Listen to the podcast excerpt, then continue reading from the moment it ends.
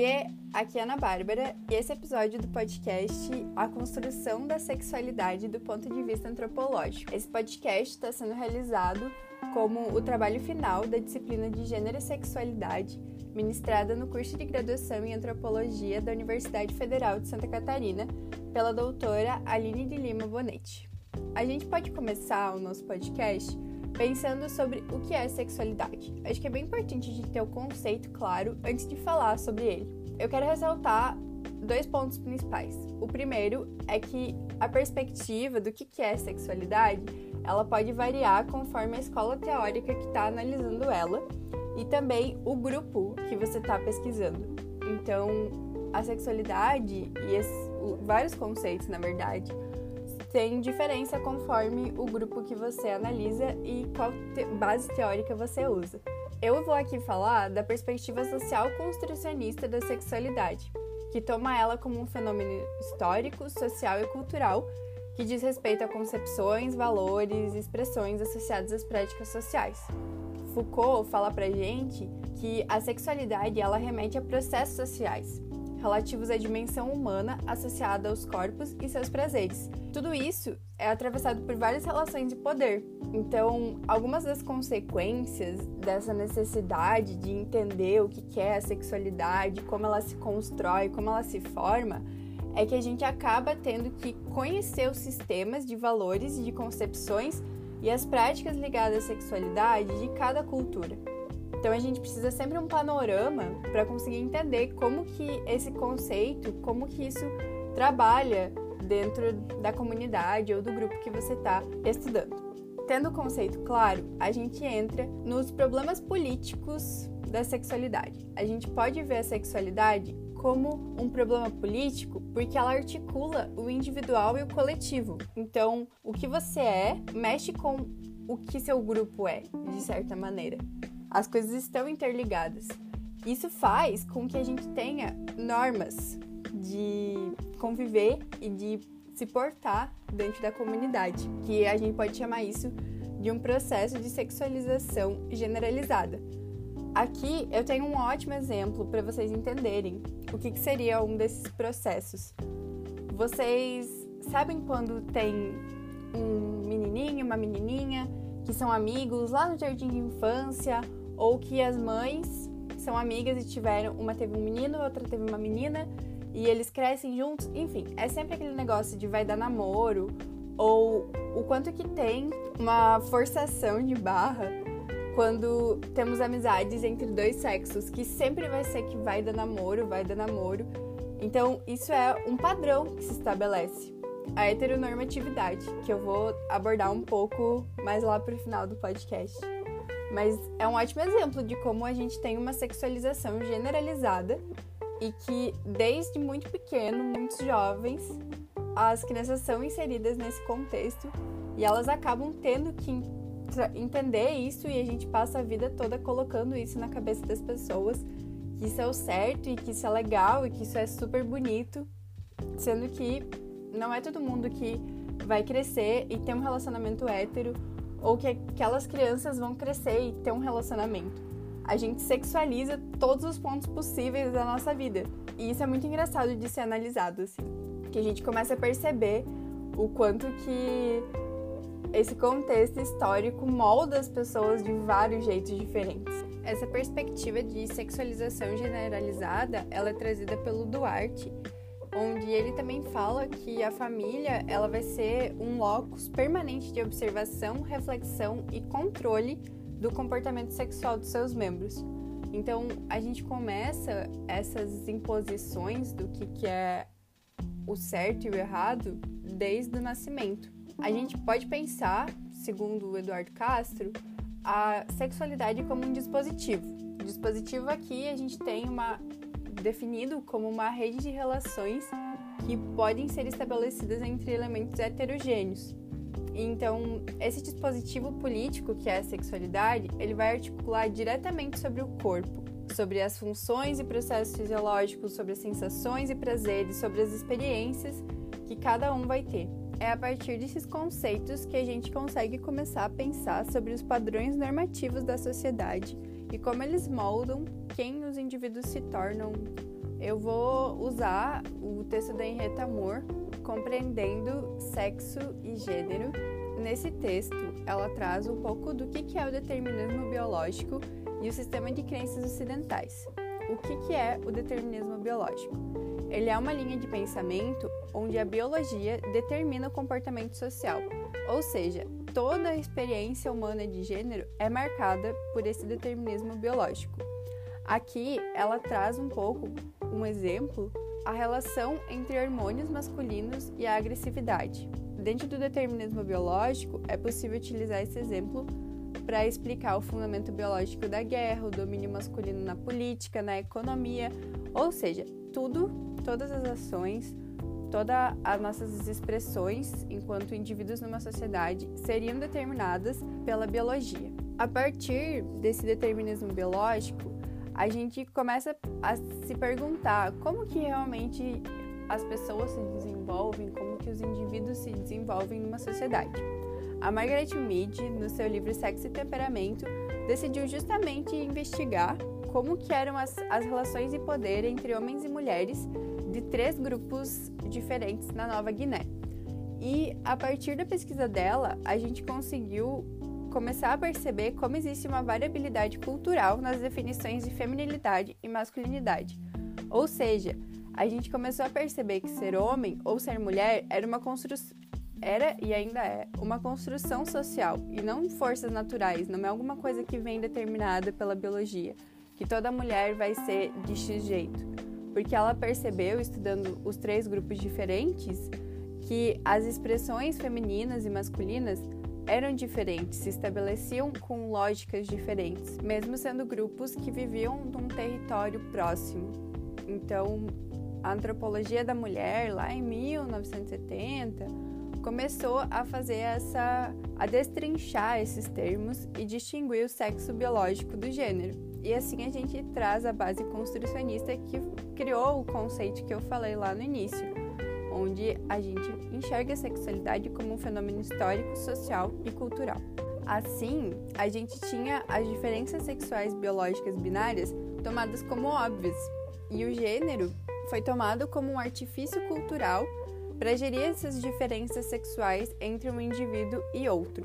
Pensando um pouco também sobre a construção social da sexualidade dos corpos, a gente pode trazer um texto da Maria Luísa Helborn, uma antropóloga brasileira, professora da URJ, que é intitulado Construção de Si, Gênero e Sexualidade. O que, que é o conceito principal desse texto? Qual a questão que a Maria Luísa traz pra gente? Qual é o lugar da sexualidade na construção da pessoa em distintos contextos culturais de uma sociedade complexa e heterogênea? Ela estudou tanto pessoas de setores populares como de setores médios e de duas faixas etárias diferentes, ou seja, pessoas de gerações diferentes. E como que as carreiras sexuais masculinas e femininas agiam dentro dessas pessoas.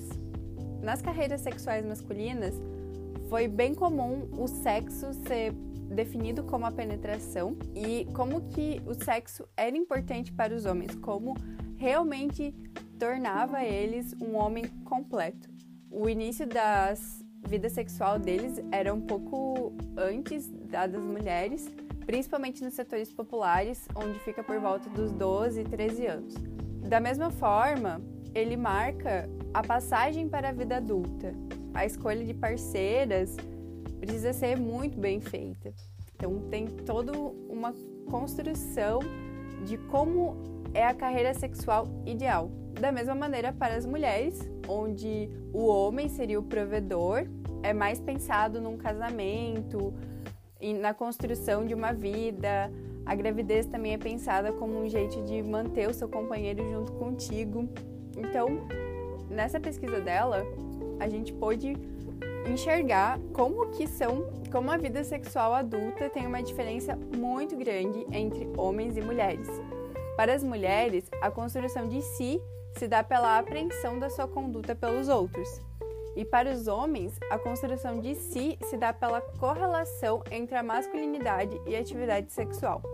Ou seja, a construção da sexualidade pensando dentro dos padrões heteronormativos, faz com que as mulheres estejam sempre preocupadas sobre o que a sociedade pensa delas e os homens estejam preocupados também com isso, só que eles conseguem mostrar sendo garanhões e ativos. Sempre o pegador vai ser melhor visto do que a pegadora.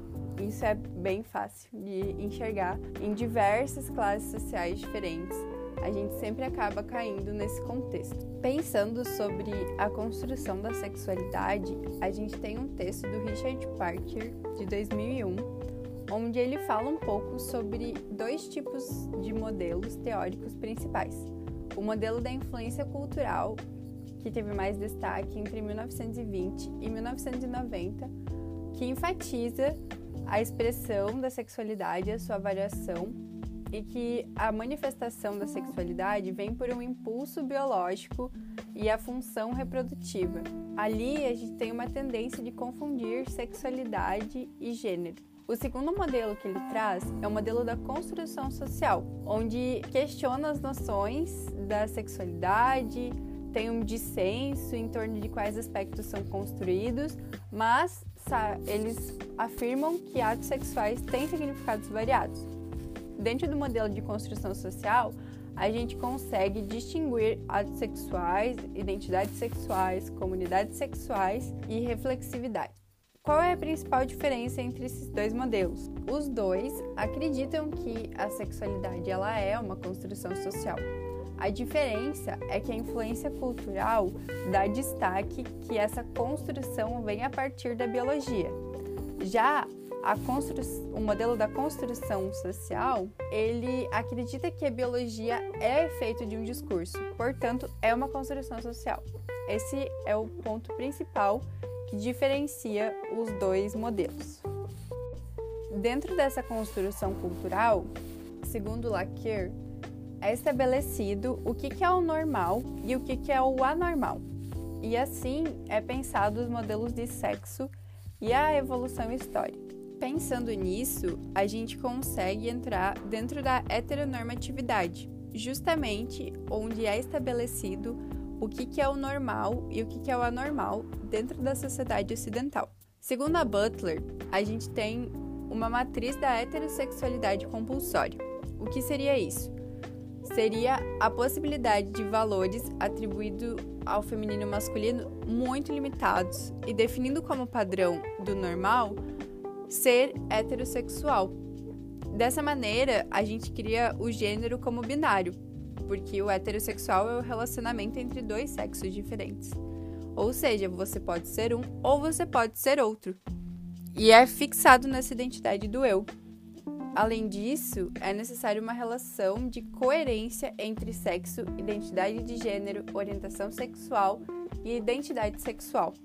Lembra aquele exemplo que eu dei lá no início sobre as duas crianças que teriam que casar, teriam que ter um relacionamento amoroso, tudo isso está dentro da matriz da heteronormatividade, da heterossexualidade compulsória e torna muito mais difícil para as pessoas LGBTQIA+, se assumirem, se identificarem, se construírem, assumirem quem elas são.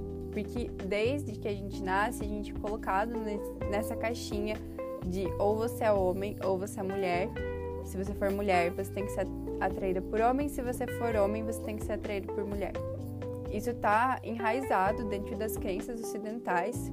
Claro, está vindo um processo de desconstruir isso, porque a comunidade LGBTQIA+, está tomando frente faz muitos anos, justamente para conseguir fazer com que as próximas gerações não sofram tanto por essa heterossexualidade compulsória.